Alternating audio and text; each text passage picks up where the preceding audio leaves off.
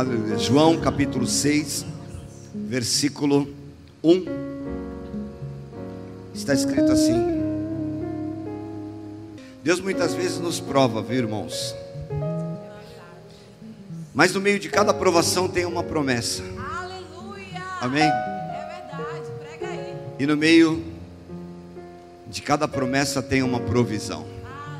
Amém? A tua provação tem uma promessa e a tua promessa tem uma provisão que vem de Deus. Aleluia. A mensagem de hoje ela tem por motivo, por razão, por motivo não somente alimentar tua fé, te fazer ficar fortalecido, mas também mostrar algumas verdades que estão na palavra do Senhor e que às vezes, por sermos crentes, nós não atentamos para elas, mas que o Senhor vai nos ensinar nessa noite. João capítulo 6, versículo 1 está escrito assim: olha. Depois disto, partiu Jesus para o outro lado do mar da Galileia, que é o de Tiberíades. E grande multidão o seguia, porque via os sinais que operava sobre os enfermos. E Jesus subiu ao monte e assentou-se ali com os seus discípulos. E a Páscoa, a festa dos judeus, estava próxima. Então Jesus, levantando os olhos e vendo que uma grande multidão vinha ter com ele, disse a Filipe: Onde compraremos pão para estes comerem? Mas dizia isso para experimentar, para o experimentar, porque ele bem sabia o que havia de fazer. Filipe respondeu-lhe: Duzentos dinheiros de pão não bastarão para que cada um deles tome um pouco. Um dos seus discípulos, André, irmão de Simão Pedro, disse-lhe: Está aqui um rapaz que tem cinco pães de cevada e dois peixinhos. Mas o que é isso para tantos? Amém? Pai, nós queremos te agradecer, nós queremos te louvar, Senhor. Eu sei que o teu Espírito, a tua presença, Senhor, estão nesse lugar.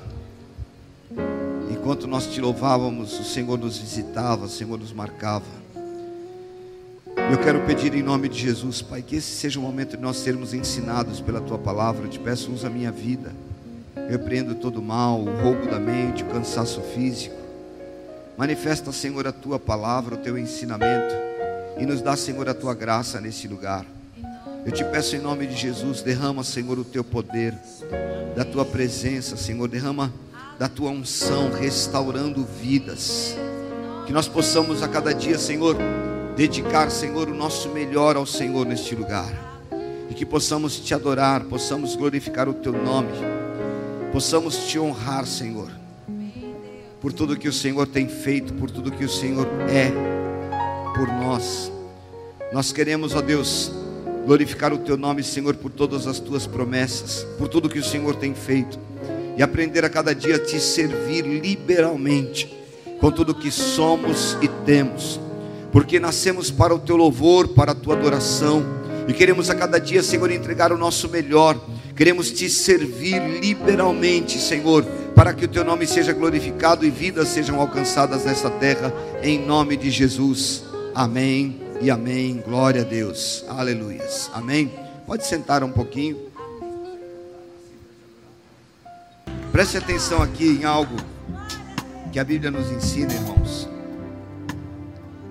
que não é de hoje, que aonde Jesus está, as pessoas não procuram Ele para adoração. O texto que a gente está encontrando aqui, a Bíblia diz assim que Jesus estava em um lugar e uma grande multidão o seguia.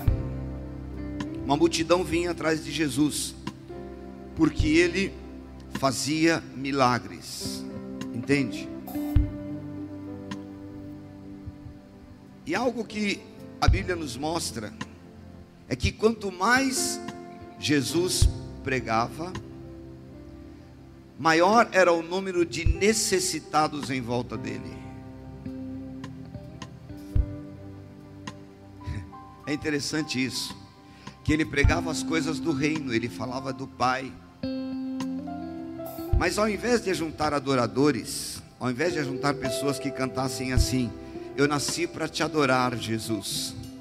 Ele só juntava pessoas que queriam mais dele.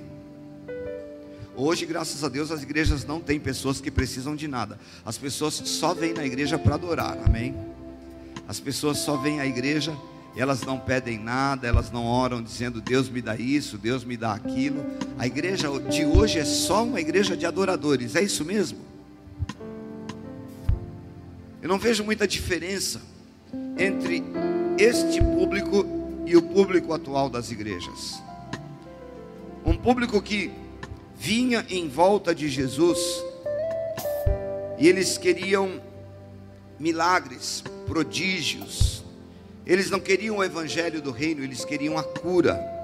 Eles queriam o seu milagre. Adorar Jesus que nada. Depois a gente crucifica ele, por enquanto eu quero só o meu milagre. Já tá bom.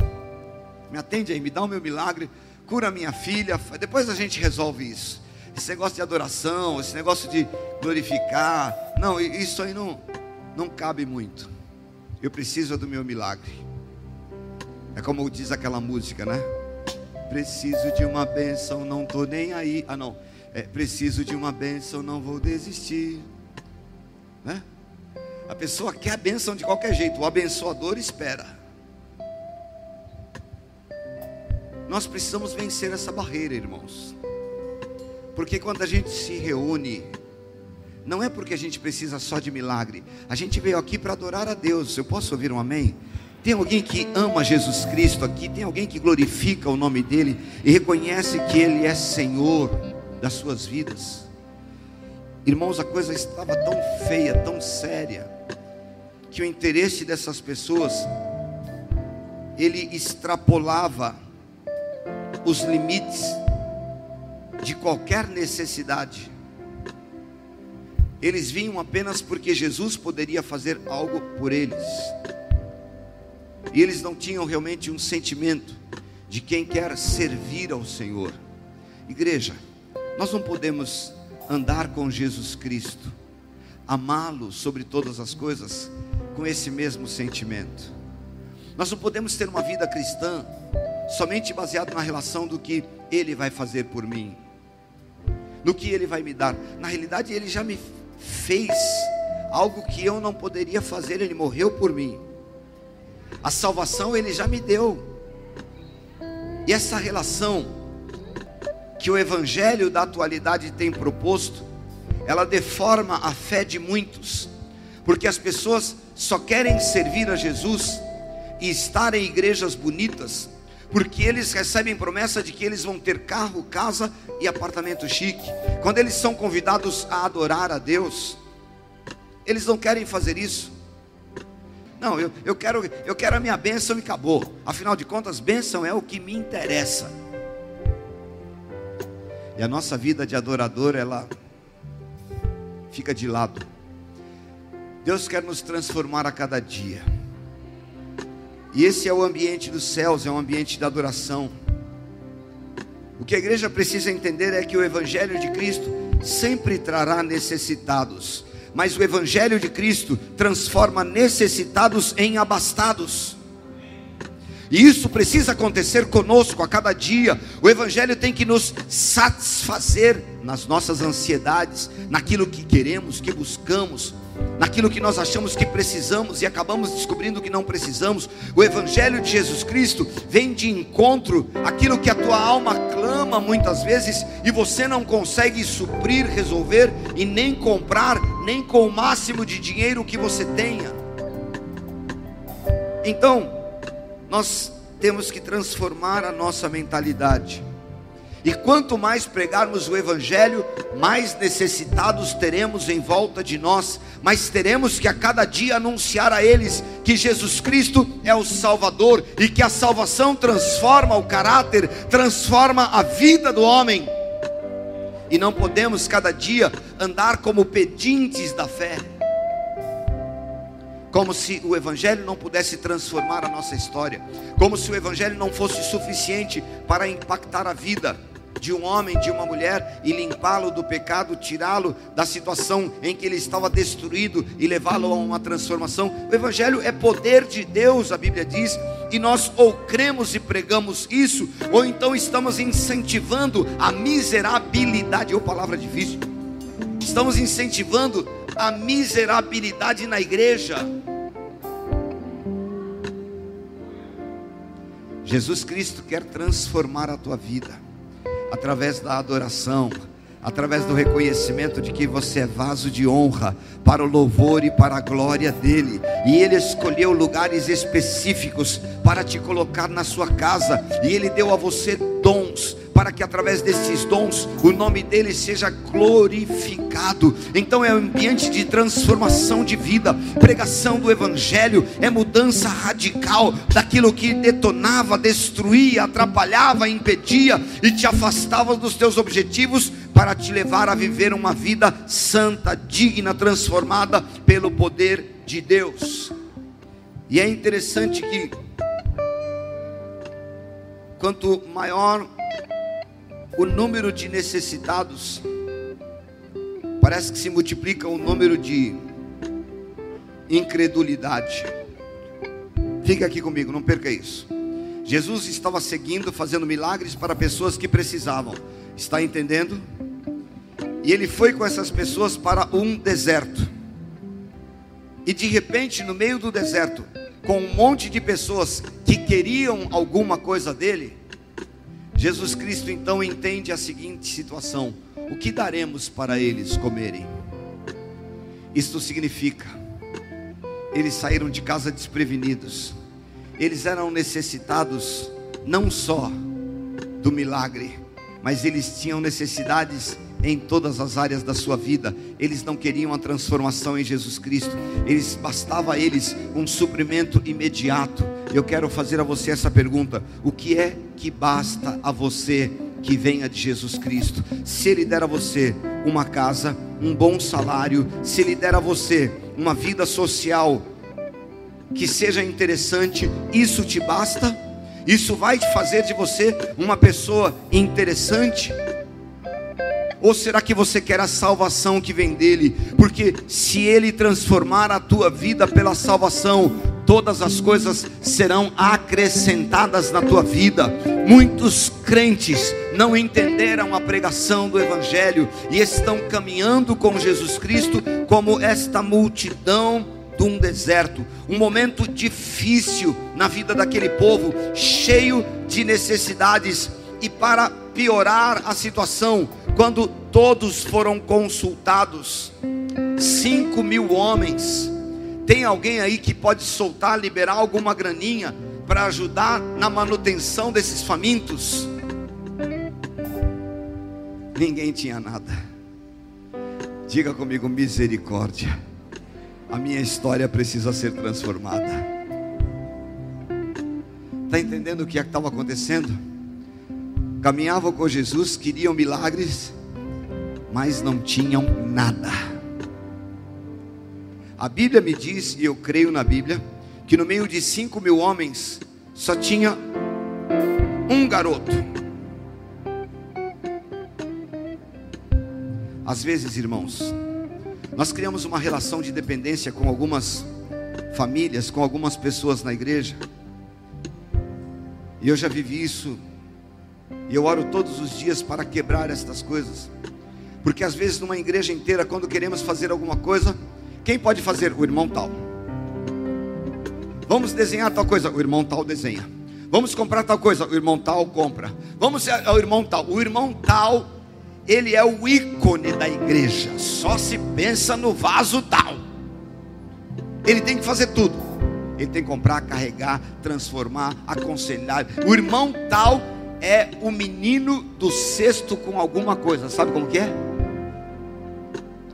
Quando na realidade todos estão ouvindo de Jesus e todos podem ter a mesma provisão, todos podem ter algo para no momento da necessidade dizer: conta comigo, me envolve nesta necessidade aí, porque eu também quero ser contado.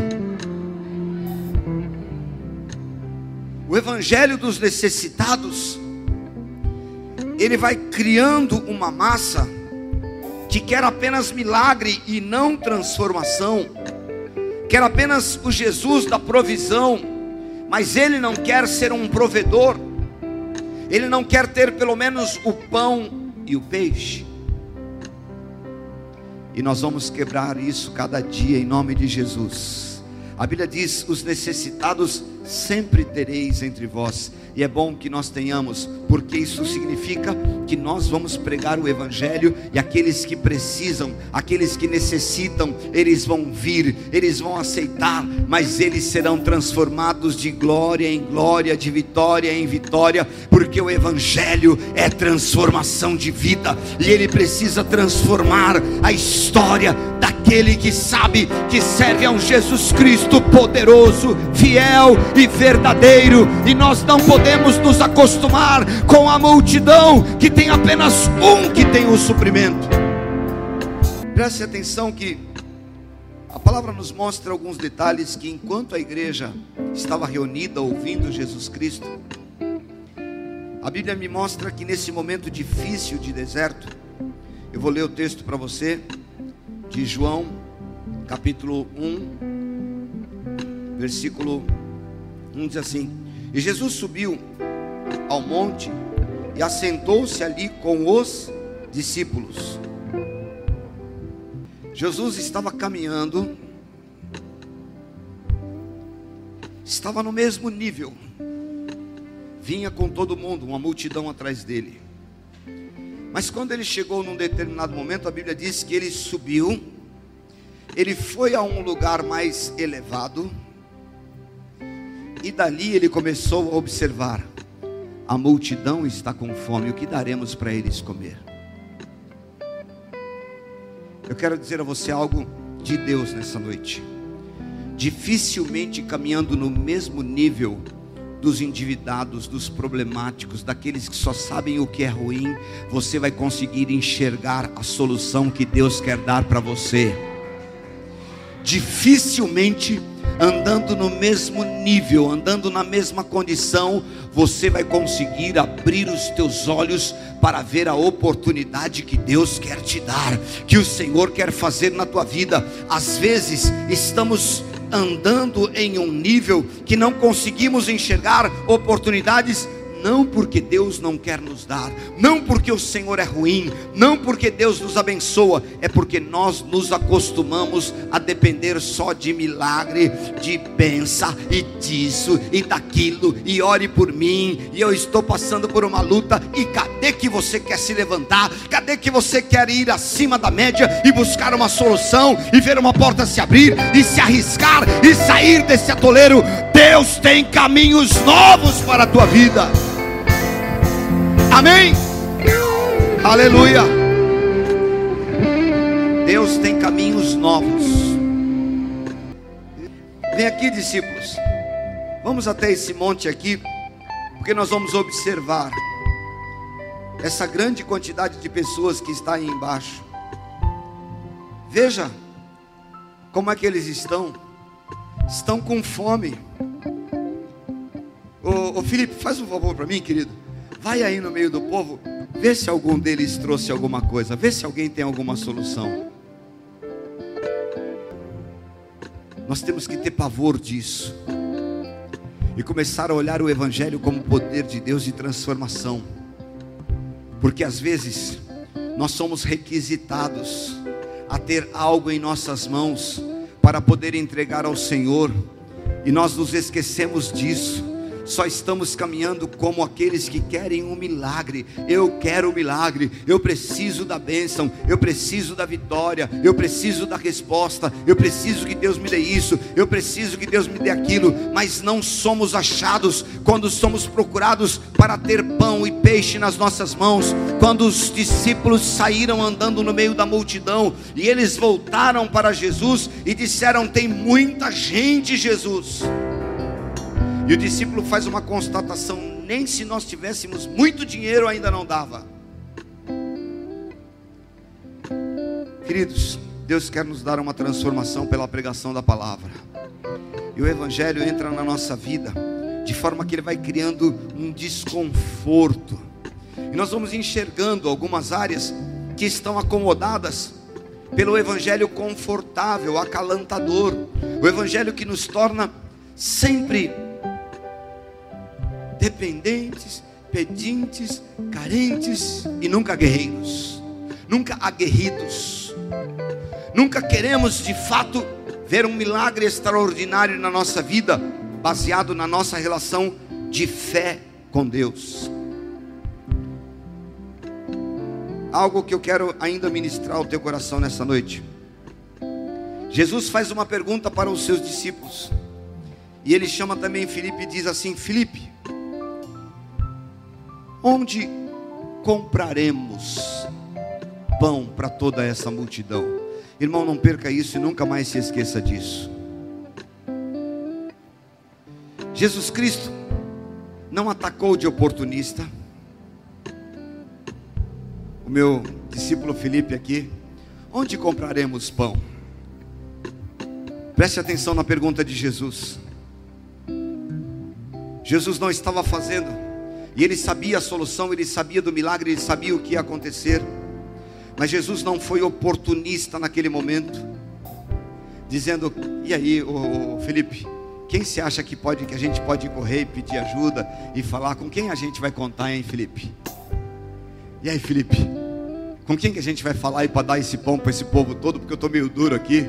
Jesus, o Filho de Deus, ele deixa esta mensagem para nós: onde compraremos?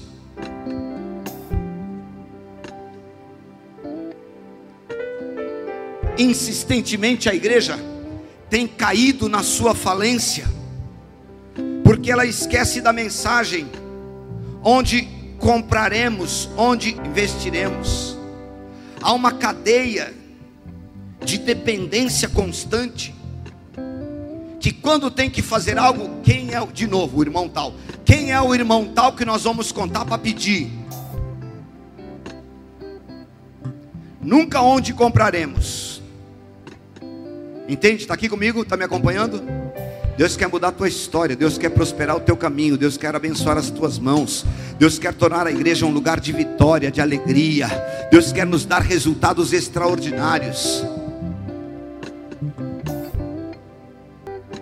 É porque muitas vezes Satanás quer colocar no crente este sentimento de que o Deus dele o faz sofrer ter problemas, ter dificuldades, e ele não pensa ousadamente, ele não expressa estas coisas com medo do que vai lhe faltar. Jesus Cristo disse ao seu discípulo: Onde compraremos? Ele não disse onde pediremos, onde vamos conquistar, onde vamos pegar, que seasa é esse que tem todo esse pão, onde compraremos? não estamos andando como esta multidão que se envolve no ambiente que apenas quer. Irmãos, o nível de pedir, pedir, pedir, pedir, pedir e não pedir dele, porque a Bíblia diz pedir, pedir e dar-se-vos-á, você pede ao Senhor, mas o nível de pedir, às vezes traz tanta complicação dentro dos relacionamentos na igreja. É o irmão que pediu isso do outro, é o outro que pediu, ó oh, irmão, sai!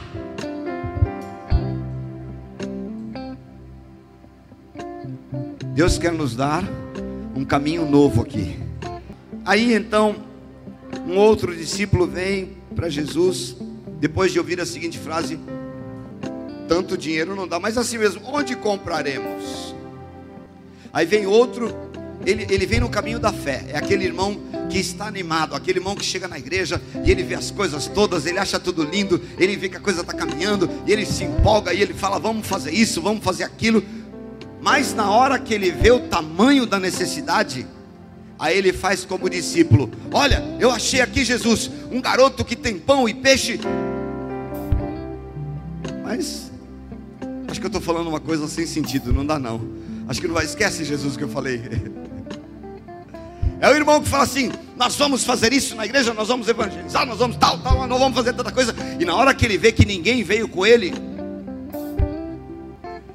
ele diz: Não, Jesus, acho que não vai dar, não. Peraí, eu, eu falei alguma coisa, mas o pão e o peixe não é suficiente, não. Eu não creio que o Senhor pode multiplicar. Eu vou ficar falando sozinho, Jesus. Eu não creio que o Senhor pode abençoar o trabalho das minhas mãos. Pão e peixe é muito pouco para essa multidão toda. Preste atenção, irmãos. Assuma riscos pela tua fé em Jesus Cristo e avance nesta caminhada, porque Ele será com você. Ele é o Senhor de todas as coisas e Ele deu a você um caminho de ousadia, de vitórias, para que você tenha experiências sobrenaturais. Não deixe a tua fé esmorecer, não sirva ao Senhor como a multidão de necessitados. Se coloque à disposição dele, vá buscar este recurso. Saiba quem é aquele que está disponível para entregar um pouco pão, um pouco peixe, e o Senhor vai fazer milagres extraordinários na tua vida, e todos e muitos serão supridos através do teu trabalho. É tempo de transformação, é tempo de crer que o Senhor quer fazer milagres tão grandes em nós e por nós. A palavra diz, Lucas 18:8, quando o Senhor vier, achará fé na terra por acaso? Como é que Jesus Cristo, vendo os seus discípulos, um primeiro diz: não há onde comprar. Depois ele diz: não há dinheiro suficiente. O outro diz: tem pão, tem, tem pejá cheio. Já sei o que eu quero. Jesus, ó, conta comigo. O garoto está aqui. Vamos imaginar que ele não viu o que, que tinha dentro do cesto. E quando ele chegou para Jesus e falou para o garoto: Abre o cesto aí, mostra para Jesus o que, que nós temos aqui. E o garoto abriu o cesto. Aí ele nem esperou o garoto falar, ele mesmo disse: Não vai dar. Preste atenção aqui em nome de Jesus. Anote isso para não se esquecer. Vai dar. O Senhor é com você, o Senhor é conosco. Vai dar, haverá suprimento haverá milagre. Se é pouco, confia. Se você não tem saídas, Ele tem. Se você está andando entre aqueles que não têm fé, não tem provisão, não tem nada, coloque à disposição aquilo que você tem diante do Senhor e haverá um milagre extraordinário. A tua vida será transformada por uma ação de quem olha para o pouco e vê o muito que o Senhor pode fazer. Pegue o pouco que você tem e coloque à disposição do Senhor para que haja milagre sobrenatural para a tua vida. Aleluias. Saia do lugar comum. Amém. Aquele garoto saiu do meio da multidão e ele veio até onde estava Jesus. Jesus só tem esse pouco aqui. Dá? O que, que você tem hoje de pouco?